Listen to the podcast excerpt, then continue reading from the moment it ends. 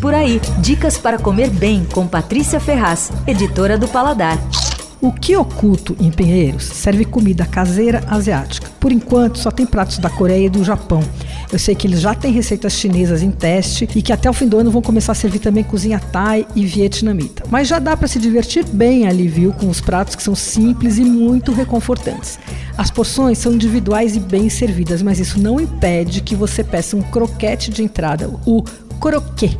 Viu que eu caprichei na pronúncia, né? Mas acho que não deu muito certo. Bom, a porção tem dois croquetes de carne ou cogumelo. Eles são grandes, super crocantes, feitos na hora, bem sequinhos. Tem algumas outras entradas, mas vai de croquet. Como principal, tem bons pratos, tanto entre os japoneses como entre os coreanos. Quer dizer, há boas chances de você se dar bem ali. O coreano japchae é uma massa de fio, parece um talharim feita de batata doce servida com molho de shoyu levemente agridoce, com julienne de cenoura, sabe aquela cenoura cortada fininha? Tem também cogumelos, pimentão, gergelim. Pode ser servido frio ou quente. Fica bom dos dois jeitos. Outro coreano bem bom, atenção à pronúncia, kimchi bokkeumbap.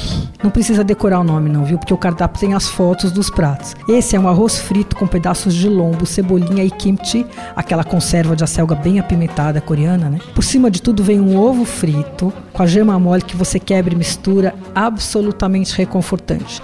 Do Japão tem o tonkatsu, feito com a copa lombo, empanada com farinha panko e frita.